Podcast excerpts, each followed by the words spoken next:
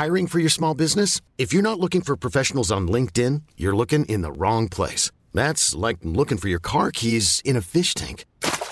LinkedIn helps you hire professionals you can't find anywhere else, even those who aren't actively searching for a new job but might be open to the perfect role. In a given month, over 70% of LinkedIn users don't even visit other leading job sites. So start looking in the right place. With LinkedIn, you can hire professionals like a professional. Post your free job on linkedin.com slash achieve today. Cet épisode de Nos Ciné vous est présenté par Séance Radio, la radio 100% cinéma. Alors, le DCU, où on en était Eux-mêmes se demandent où ils en sont. Voilà, donc, euh, du coup, euh, Bonjour. C'est moi Orson Welles. J'aime pas trop les voleurs et les fils de pute. Salut c'est Nos Ciné, votre rendez-vous avec le cinéma qui certainement doit avoir un léger fond masochiste. Sinon, pourquoi nous acharnerions-nous à continuer à aller voir des films de super-héros hein? Expliquez-moi si ça n'était la conscience professionnelle des reins qui nous caractérise. Il y a fort à parier que nous aurions passé notre tour avec Justice League. Seulement voilà, non seulement il faut bien aborder de front l'actu ciné, mais en plus il y a au fond de nous bien caché une petite lueur d'espoir qui se dit que peut-être un jour reviendra le temps où on savait faire des films grand public, grand spectacle avec des idées, du fond, des histoires, de l'ambition, que tout n'est pas perdu, qu'on n'est finalement jamais à l'abri d'une bonne surprise. Alors on y est allé. Dans quel état sommes-nous revenus? La réponse tout de suite avec le trio de justiciers pas du tout masqués de la critique ici présente. Daniel Andrieff, salut Daniel. Banzai. Alexandre Arvaux, salut Alex. Bonsoir. Et Stéphane Moïsaki, salut Stéphane. Salut Thomas. Et je salue le public qui nous accompagne ici à l'antenne Paris. C'est nos ciné épisode 108 et c'est parti. Monde de merde. Pourquoi il a dit ça? C'est ce que je veux savoir. Justice League, dont de Zack Snyder et un peu de Joss Whedon, ce dernier ayant, dû reprendre le film après que le premier ait dû passer la main pour régler un drame familial. Justice League donc reprend à peu près les choses là où le douloureux Batman v Superman les avait laissés. Superman est mort, c'est la merde, une menace extraterrestre plane sur la Terre, le terrible Steppenwolf veut la conquérir et Bruce Wayne, toujours incarné par Ben Affleck, décide de rassembler tous les héros qu'il peut pour empêcher la catastrophe annoncée. Wonder Woman, qui est toujours joué par Gal Gadot, mais aussi Aquaman, c'est Jason Momoa, Flash joué par Ezra Miller et Cyborg incarné par Ray Fisher. Autour de ce petit monde gravite toujours le valet de Wayne Alfred, Jeremy Irons, la journaliste Lois Lane, Amy Adams ou encore le commissaire Gordon que joue J.K. Simmons et ça dure deux heures. Oh, awesome. That's a bad signal. That's your. Oh, sh- sorry. That's your signal. That means we have to go now. Yeah, that's that's what that means. It's so cool. Non, c'est pas cool du tout. Euh, évidemment, on va faire du full spoiler pour en causer, même s'il y a peu d'enjeux, tant l'intrigue est mince. Pour ma part, moi j'ai trouvé que le film était assez bien résumé par la reprise de Come Together des Beatles qui, est- qui a lieu lors du générique de fin, qui est lourde, artificiellement gonflée et parfaitement inutile. Euh, à vous, messieurs, de nous dire ce que vous en avez pensé. Qui veut commencer? Tiens, Stéphane, qui regarde d'ailleurs pour pas que je lui donne la parole. c'est raté, c'est surtout raté. parce que j'ai la lumière dans la gueule. Oh, Euh, Tu vas arrêter de chouiner. Métier de mauvaise Laisse-moi humeur, c'est parler. bien, c'est bien. Laisse- je te laisse parler. On vit dans un monde quand même où, euh, où un film comme Batman v Superman est ouvertement complexe pour les gens. Donc du Ouais. coup, il faut vraiment simplifier la situation. Et donc arrive Justice League, qui simplifie littéralement la situation. C'est-à-dire, il y a un grand méchant. Ouais. Euh, Il y a des box, euh, les boîtes mères, je sais pas comment ils les appellent, là, qui, mother box. voilà, qui ont plein de pouvoirs dedans. Comme ça, voilà. Non, ils ont pas plein de pouvoir à l'intérieur. C'est le pouvoir. C'est Ils le pouvoir, ils voilà, disent. c'est ça. Et en fait, euh, on ouvre ce pouvoir pour botter le cul du grand méchant. Voilà. On s'unit tous ensemble pour faire ça. Donc c'est, là, c'est sûr qu'on comprend tout. Il y a Ah pas oui, de problème. c'est pas très compliqué. Euh, est-ce que ça reprend vraiment après Batman v Superman? Moi, c'est le problème que j'ai avec le film, c'est-à-dire que le- toute l'idée de, enfin, c'est le problème que j'ai. Comme si, comme si, euh, Comme s'il y en avait qu'un. comme si, contrairement à toi, j'attendais quelque chose du Ouais. film, tu vois, comme tu l'as présenté je- dans l'intro, tu vois. je- je le oui, oui, t'as baratiné, t'as baratiné. J'ai baratiné. Euh, en gros, ça se termine sur euh, le Batman de Superman se termine sur euh, la mort de Superman et Batman qui a quand même passé son temps à, juste dire ce serait une catastrophe en fait si on laissait ce mec agir comme il l'entend. Euh, mais vraiment, hein, il a passé deux Oui, heures oui. et demie à s'énerver voilà, là-dessus. Et là, il est le premier à dire il faut qu'on ressorte Superman pour, euh, pour sauver la situation parce que voilà quoi. Euh, Parce qu'on a nos, nos, nos mères ont le même prénom. Ouais, alors ça, ils en parlent ça, pas. ils en parlent plus, du coup, mais ouais, bon, ils, ont, ils se sont dit, on va pas le, Mettre le deux fois, rementionner. bon, voilà. voilà. Euh, donc voilà, déjà, problème, problème de cohérence. Euh, ensuite, euh, alors c'est assez publicisé quand même, le, le- les, les reshoots, euh, la situation, t'en as un petit peu parlé là dans l'intro. Euh, et c'est un autre problème supplémentaire de cohérence pour moi, c'est-à-dire qu'ils vont chercher, déjà à la base, ils vont chercher Zack Snyder pour créer cet univers. C'est quand même un cinéaste qui a un, style visuel, une approche euh, de ce genre-là très très spécifique, et ils vont chercher Joss Whedon ensuite pour re-shooter. Alors en l'occurrence, c'est Zack Snyder qui l'a recherché, mais pour pour réécrire le film. Mais quand il y a eu son drame familial, il a pas, comment dire, il a pas pu réaliser les scènes en question. Euh, mais on- et c'est donc Joss Whedon qui le fait à sa place et qui est un autre cinéaste avec un autre style totalement différent, même si les mecs ils abordent plus ou moins les mêmes sujets quoi. Et, euh, et du coup bah c'est un film complètement schizo parce que ça se voit. Alors euh, bon il y a l'histoire je je Du sabre, je- non mais je sabre dans le tas. Il y a l'histoire de la moustache de Superman, euh, Oui. voilà, qui est quand même très pratique, moi je trouve, pour voir quelles scènes ont été reshootées, parce Oui. que ça se voit, mais comme bah, comme le nez Comme au milieu d'une figure qui, euh, milieu ouais, de- la moustache qui, n'est Ouais. plus là, quoi. Euh, et, et voilà, en fait, donc il y a cette espèce, encore une fois, dans un problème de cohérence, il y a cette espèce de, de truc où on essaye de te faire croire que le personnage de Superman avait été présenté comme un symbole.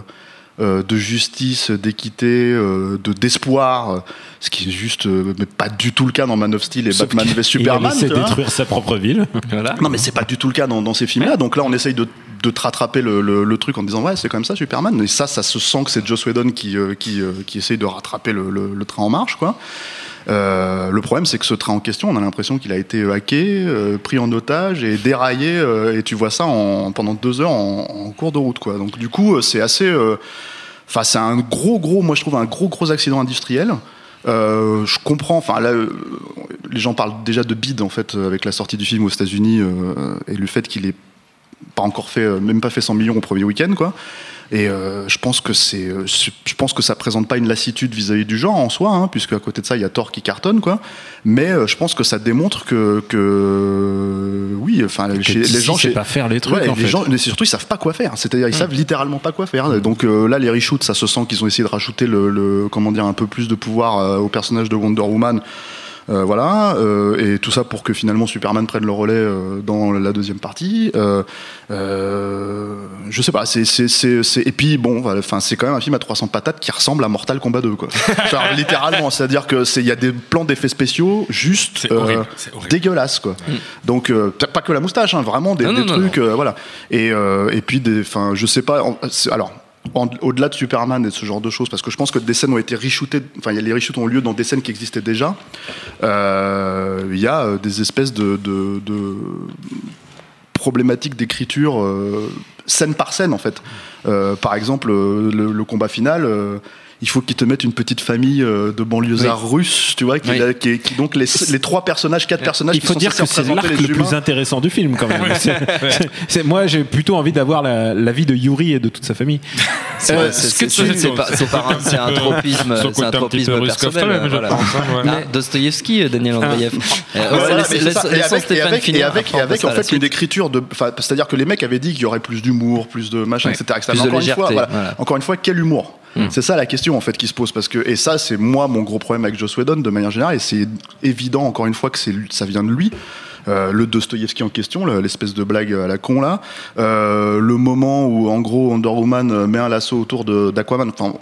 On va être gentil, on va pas parler d'Aquaman, ce gros beauf, euh, euh, comment dire, à tatouage. euh, non mais enfin c'est hallucinant. euh, Surfeur. voilà. On comprend mais- pas trop ce qu'il essaye de faire en fait comme, comme personnage. Il est ni le le, le bretteur euh, bretteur fou des dessins animés, il est pas non plus le, le prince. Enfin, on comprend pas. Il essaye de faire C'est un. un beauf qui boit de la bière et qui a des tatouages. On verra voilà. dans le Donc, film de euh, James Bond, je pense. Éventuellement, tu vois, un jour, s'ils le font, si voilà. Parce qu'ils ils en pas, sont, ils en sont au quatrième réalisateur, non Ou c'est pour Flash qu'ils en sont et le truc, c'est que, c'est que, oui, il y a cette histoire de Redcon avec Flash aussi, ils veulent le mettre en place avec Flashpoint. Mais le truc, c'est que, hum, voilà, il y a ce- cette espèce de, de- de tentative de, de rentrer au chausse-pied des, des scènes d'humour, euh, donc la scène du lasso où, euh, où en gros, d'un seul coup, il passe pour, euh, pour une petite mauviette, quoi. Euh, Mhm. Et, et- et c'est ça le problème, en fait. C'est pas, c'est pas les punchlines le problème, c'est pas la façon, c'est vraiment la façon dont on les intègre, en fait, dans, dans le récit. Un personnage comme Aquaman, pour moi, il n'existe littéralement pas, en fait, euh, euh, dans le film. Euh, le seul moment, le seul moment, pas le- d'eau en fait. C'est ça qui est le grand problème pour Aquaman. dans l'eau au début et, le truc c'est qu'en fait il accepte finalement d'aider les gens quand euh, finalement on attaque son, son, pays c'est quand même bon en- encore un héros euh, tu vois un petit peu un petit peu égocentrique quoi et, et le type il a trois actes héroïques à la con euh, on se fout de sa gueule parce qu'il apporte une fourchette au combat hein, tu vois et quand tu regardes les, les bandes annonces de qui datent d'avant les reshoots c'est pas les mêmes punchlines tu vois Ouais. c'est ça qui est donc c'est assez facile de voir ces choses là et du coup en fait se foutre de la gueule des persos euh, avant même qu'ils aient pu démontrer euh, un quelconque acte héroïque. C'est, c'est, bah, c'est, voilà, c'est du, du Joss Whedon tout craché, c'est-à-dire un mec qui se tire une balle dans le pied alors qu'il est persuadé de créer une mythologie ou de, de servir une mythologie. Et euh, voilà, enfin la scène où t'as Superman qui lui dit ah je savais que tu m'avais pas, euh, comment dire, ressuscité parce que pour mes beaux yeux, euh, parce que tu me détestes en fait ou je sais pas quoi. Et l'autre il fait euh, euh, euh, euh, euh, euh, tu vois. Et, et quand tu compares ce plan avec Batman qui est tout hésitant comme ça, tout, tout penaud là, qui sait pas quoi répondre, comme dans une espèce de screwball comédie des années 40, tu vois. Alors qu'à côté de ça, c'est euh, Sad Batman, euh, tu vois, euh, de, de Batman v Superman, c'est, enfin, niveau cohérence, c'est au chou, quoi, aux fraises complet. Donc, euh, ouais, accident industriel euh, total, euh, et puis, puis pas, pas fun, pas spectaculaire. Donc, enfin, tout ce que les mecs essayent de faire, pour moi, ça passe complètement à côté. Je- tu- il vient de parler, Stéphane vient de parler de- des, des premières promos. Il faut savoir que c'est vrai que c'est un film qui a été euh, présenté en long et en large via, via une première bande-annonce qui était hyper longue, qui faisait presque 3 minutes, euh, dévoilée pendant le Comic Con 2016. Donc c'était bien avant le- la tragédie familiale de Zack Snyder. Donc il y avait déjà énormément de scènes que lui-même avait touchées, sans l'ombre d'un Whedon au tableau. Euh, et il y avait déjà quand même beaucoup de vannes dedans. Il y avait déjà des vannes qui sont d'ailleurs dans le cut final. hein, le Flash qui dit j'ai besoin de copains, son super pouvoir c'est quoi de Batman Voilà, Je suis super riche. Enfin, il y avait déjà dans, dans ce- dans ces premières euh, images promotionnelles euh, dévoilées euh, une orientation beaucoup plus euh, légère, beaucoup Mhm. plus euh, comique que le, le très sombre Batman v Superman. Donc on peut pas non plus, même si je défendrai pas le travail de Joss Whedon sur le film parce que je pense que il était avec une matière première qui était difficilement améliorable, je pense. Euh, mais, euh, un mais, planning mais- de merde, hein, parce qu'il a fait ça cet été. oui, et un planning. Moi, je pense que c'est lui, c'est lui le clodo avec le panneau I try au début, en fait. Oui, c'est possible. Ouais. Mais tu sais qu'en plus, je pense que vraiment, lui, il, il doit s'en vouloir parce que je pense qu'il a perdu.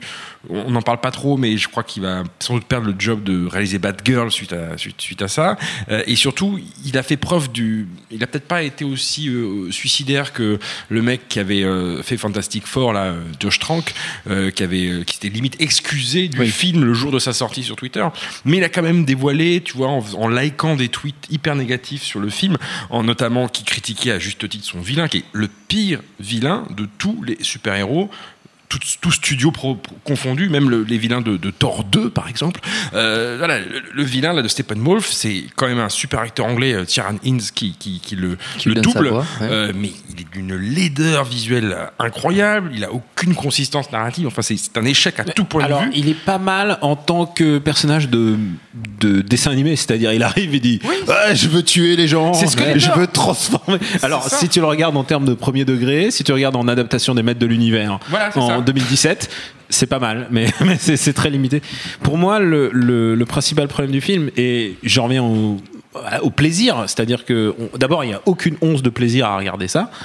Et le fait qu'il y ait les deux réalisateurs, c'est comme si tu avais pris un, un excitant juste avant, tu as pris du guronzan pour rester éveillé, mais tu es un peu trop excité. Alors tu prends un petit. T'excites au Guronzan, Tu prends un petit. T'es soft comme mec. Tu prends, tu prends un peu l'exomil. Tu prends un l'exomil. Du coup, t'es un peu patraque. Alors après, bah, qu'est-ce que tu fais? Tu prends, tu prends des corticoïdes pour t'exciter. Du coup, du coup, tu redeviens malade. Alors tu reprends un autre calmant derrière. Et du coup, Pour les, ce- pour les Parisiens, ils parlent de coke et de MD. hein. Voilà. Ça.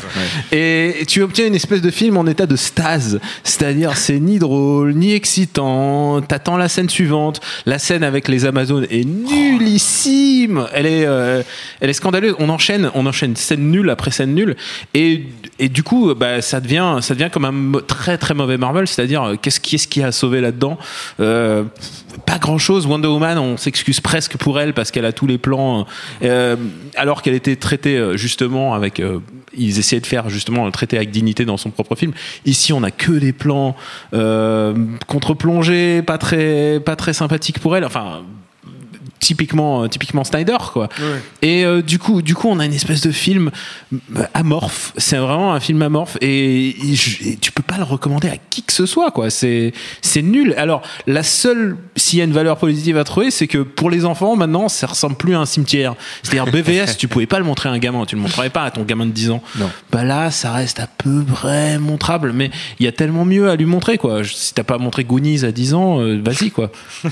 Ah, moi, il y a un truc qui m'a le plus, un trucs qui m'a visuellement le plus choqué dedans, euh, même s'il y a beaucoup beaucoup de choses très très laides euh, dans, dans le film, hein, ça, ça, ça manque pas, euh, c'est euh, Flash. Flash, ils l'ont introduit via une scène pourrie incompréhensible dans Batman v Superman, mais ils ont donc depuis quand même Et il, pas pa- mal il d'années. passe un tout petit peu dans Suicide Squad, si tu te souviens. Ah, c'est vrai. Ouais, il y a, il y a une, scène micro scène. T'as raison, t'as raison. Donc ça fait déjà deux films avant celui-là dans lequel il est apparu, et, et on sait que Flash doit apparaître dans, dans ce film-là depuis longtemps. Donc il- les mecs qui bossent aux effets spéciaux, au design, etc. Ça fait quand même du temps. Ils ont ils ont eu du temps pour travailler ce personnage-là. Euh, le problème, c'est que euh, c'est d'une laideur sans nom. Toutes les scènes où il court, euh, ils ont essayé de rajouter des. On dirait les effets spéciaux qui sont préprogrammés quand t'as Adobe Premiere, même la version gratuite. C'est quand tu rajoutais un petit éclair comme ça là. Franchement, ça ressemble à ça. La série des années 90, qui avait d'ailleurs déjà Daniel. Elfman en, en- en générique, euh, avec euh, le mec. euh, bref. La série des années 90 était limite presque plus convaincante, alors que c'était des petits accélérés, puis des, effets de flou. Le problème, c'est qu'ils ont eu en plus la concurrence de, de Vif Argent, Quicksilver. Dans deux films en plus, puisqu'il est apparu et dans Et Avengers chez 2 Avengers et, et dans, les dans les X-Men de, de Brian Singer. Alors les X-Men de Brian Singer, euh, c'est les deux scènes qui, qui, qui volent films, deux voilà, films, avec ouais. les- ces effets de ralenti, matrixiens, délirants, très drôles. Mais même dans Avengers 2, qui est quand même un film assez laid au demeurant, et on Avec déjà bien que une, Joss Whedon une ville proto-russe. euh, Exactement, dans la- ça c'est la, la Whedon- merde. la, la Whedonite aiguë de ce genre de film.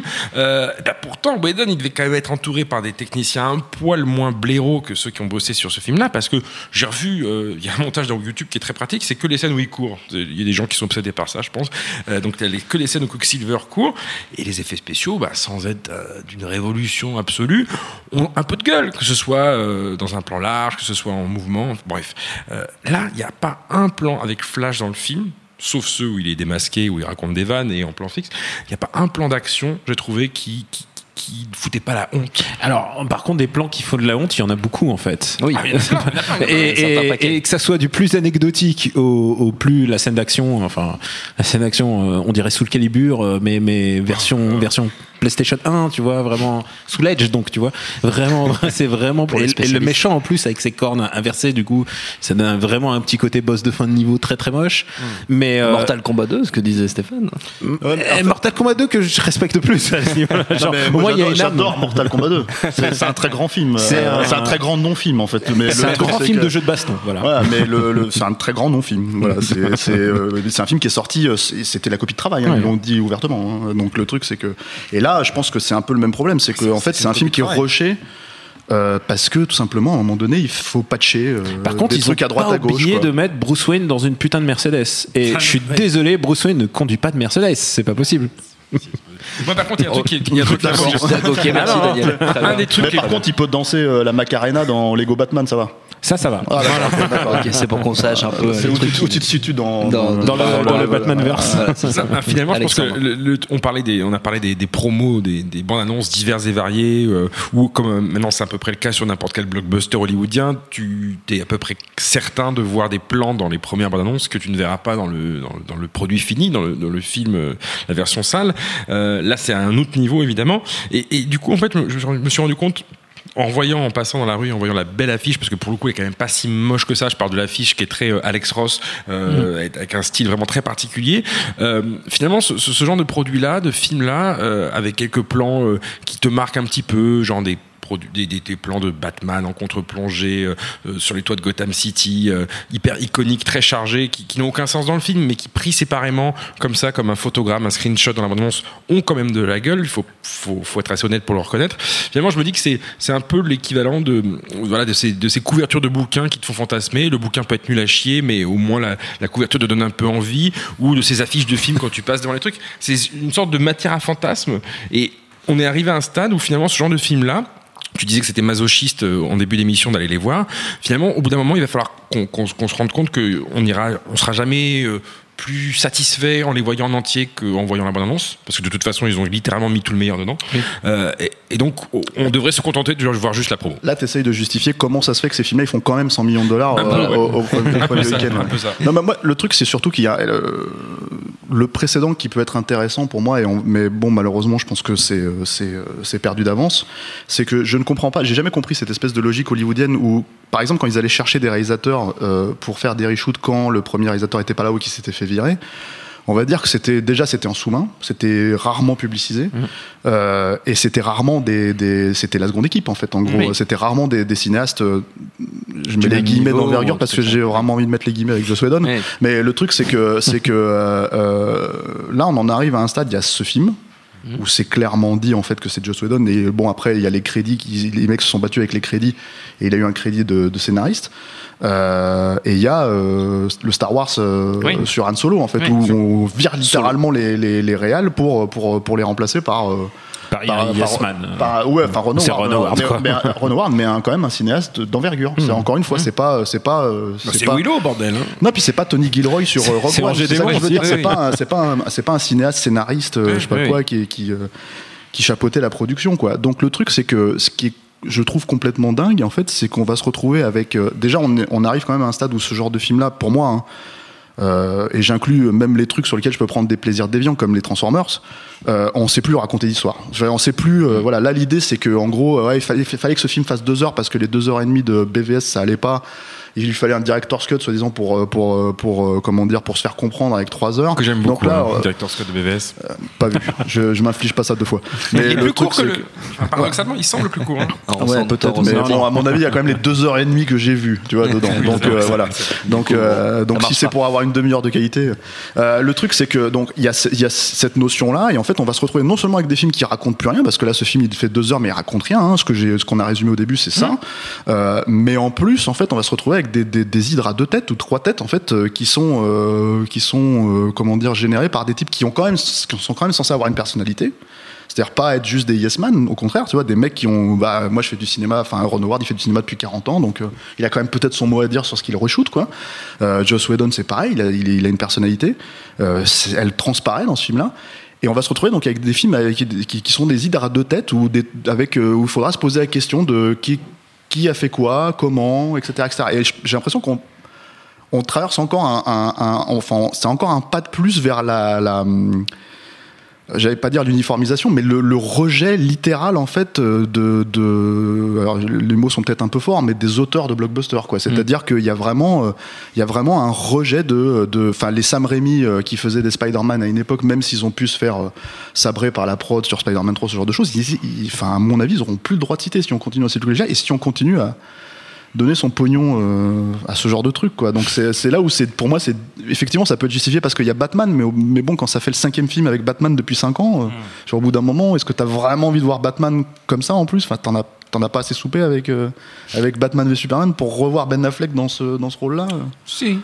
Il et faire culpabiliser, ce connard. mais il a pas que ça. En plus, alors, il y a un autre truc, c'est parce qu'on parle, encore une fois, on parle de la moustache de, de, de, Oui, d'Henry de- Cavill. d'Henry Cavill, mais moi, je veux bien qu'on parle du lifting de Ben Affleck Ah, aussi, ouais, parce ouais, que alors là, t'as carrément des plans, mais t'as un plan, c'est Mila Jovovich, le mec. tu vois, d'un seul coup, en fait, il, il- comment dire, il, il y a un plan où il s'assied sur son fauteuil, il est en train de parler avec Jeremy Irons, mais j'ai jamais vu un plan euh, aussi euh, photoshopé, dégueulasse de, de, de, enfin, pour une, pour une star masculine en plus, hein, euh, parce qu'en général, je, je fais référence à Mila Jovovich parce que dans Resident Evil 3, elle avait un contrat avec L'Oréal qui l'obligeait à avoir un teint de peau absolument formidable. Donc du coup, les mecs se sont obligés, à, se sont sentis obligés de lui foutre du ripolin partout sur la gueule et elle est juste, euh, elle ressemble à, enfin, je veux dire, elle ressemble à Photoshop, quoi, tu vois. Et le truc, c'est que, c'est que là, c'est un peu pareil. Donc c'est complètement Il y, fou. il y a euh. un vrai problème plus global même de la, de la chromo quoi c'est-à-dire la couleur elle varie bon on l'a vu elle varie en fonction des trailers mais la couleur du film final il y a vraiment une espèce de déballonnade complète de la couleur. Et puis elle revient et puis elle repart. Et en fait tu te dis que en fait c'est le filtre Snyder euh, utilisé de base. Et puis ensuite Les ils ont eu caméras sont bloquées là-dessus. ils ont, eu, ils ont eu le mémo de Warner Bros. qui a dit euh, bon plus de vannes ça on l'a. Maintenant euh, plus de, plus de lumière plus de couleurs. Le seul problème c'est que leurs costumes ils sont vraiment adaptés à une couleur très Snyder en fait. C'est à dire que le, le costume de Batman et euh, aussi surtout le costume de Flash ils sont adaptés à une, à une chromo Snyder c'est à dire dans le noir on le voyait dans, les, dans le trailer hein, dans les premiers trailers ils se battent tout le temps de nuit. Là ils se battent souvent dans des sous-sols on sait pas trop. D'ailleurs c'est un gros problème de, de ce film c'est où ils sont quoi. Où ils sont ils sont dans des sous-sols mais des qui sont qui ressemblent à des sous-sols de de base nucléaire. Ensuite ils sont dans une base nucléaire mais qui ressemblent dans les sous-sols de Gotham. Il y a aussi ce problème que Gotham bah, est à juste à une borne de Metropolis ce qui est vraiment dommage parce que du coup il y a un vrai problème de où ils où ils sont ces gars. Et euh, et si tu veux bien réaliser un film d'action il faut au moins te donner une sensation d'espace et ça euh, Ça, c'est c'est- ça, euh, perdu, mais, mais oui, la, la mer, la mer de la mer volante de, de Aquaman. Enfin, je veux dire, parfois il y a de l'eau, parfois il y a de l'eau. L'eau, elle part. Enfin, on comprend pas comment il. Il y a, il y a un vrai problème de, il y a un problème d'unité, quoi. C'est pas le monde d'ici tel qu'il fonctionne. ce problème d'unité dont tu parles, il n'est pas que c'est pas qu'une question de tonalité. Dont tu Mm. parlais de colorimétrie, c'est aussi que encore une fois, je veux dire, on parle d'un cinéma. Enfin, moi, je n'aime pas le cinéma de Zack Snyder. C'est Mm. c'est euh, c'est bête à manger du foin et ça se plus ça, sain. ça pète plus haut que son cul. On dirait un, un ado de 15 ans qui découvre la philo, quoi. Donc le problème, si tu veux, c'est que j'aime. Enfin, ça me plaît pas, mais par contre, en fait, je ne peux pas ne pas lui reconnaître que le type est hyper chichiteux dans son style Ah, et qui mais- pousse et qui pousse les potards à fond. Et, et- et tout simplement, le fait est qu'il n'a C'est pas fini le C'est film. le Michael Bay du super-héros. Non mais voilà, c'est- mais tout, tout simplement, il n'a pas fini le film. Oui, c'est aussi ça le truc, voit. c'est que donc ça se voit quoi. On va terminer là-dessus, je pense. C'est pas mal. Ouais. Hein ouais, c'est bien. Euh, je pense je crois qu'on a fait à peu près le tour quand même. Mais quand même, on va faire, euh, comme d'habitude, une petite série de recommandations.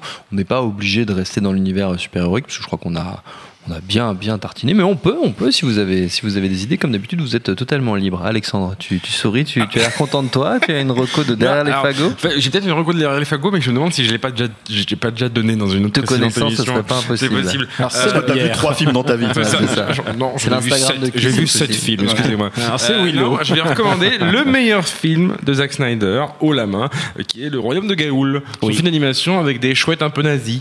Voilà, c'est tout. tu me l'as bien vendu. Stéphane.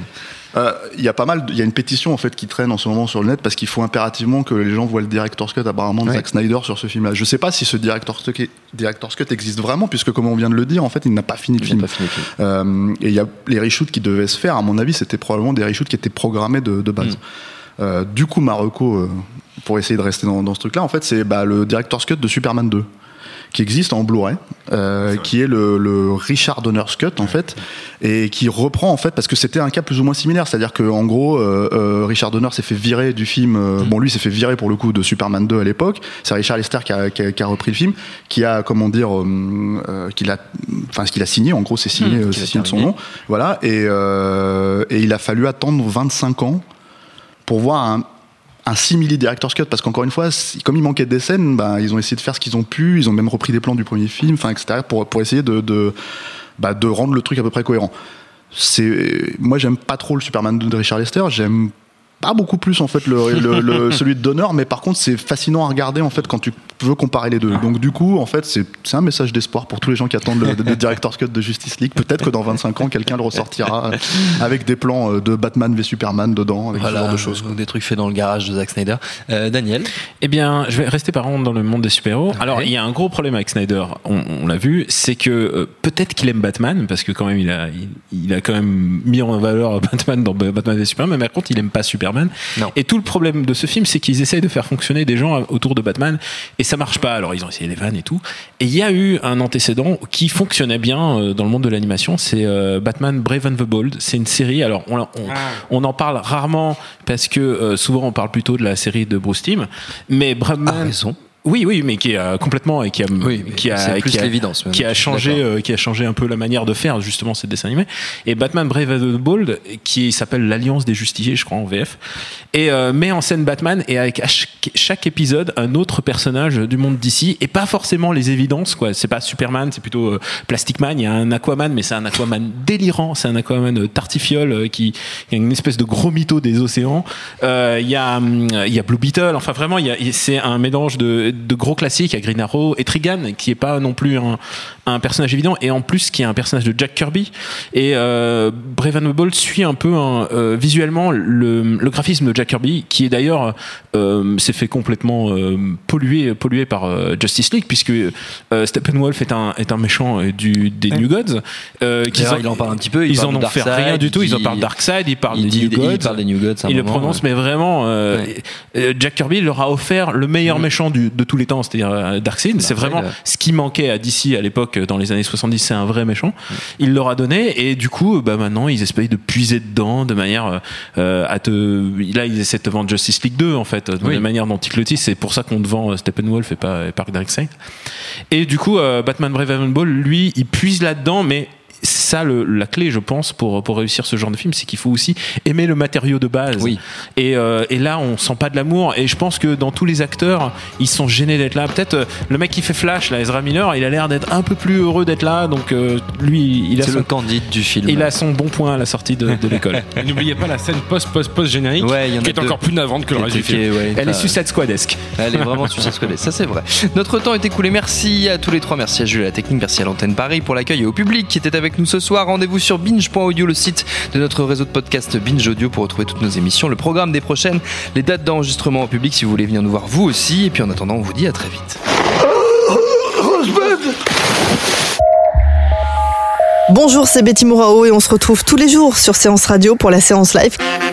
L'actu ciné, le coup de cœur des blogueurs, les invités cinéma, et bien le meilleur de l'émission est disponible tous les jours en podcast sur iTunes, sur SoundCloud, sur tous les autres agrégateurs et bien sûr sur le site de Séance Radio à partager à volonté.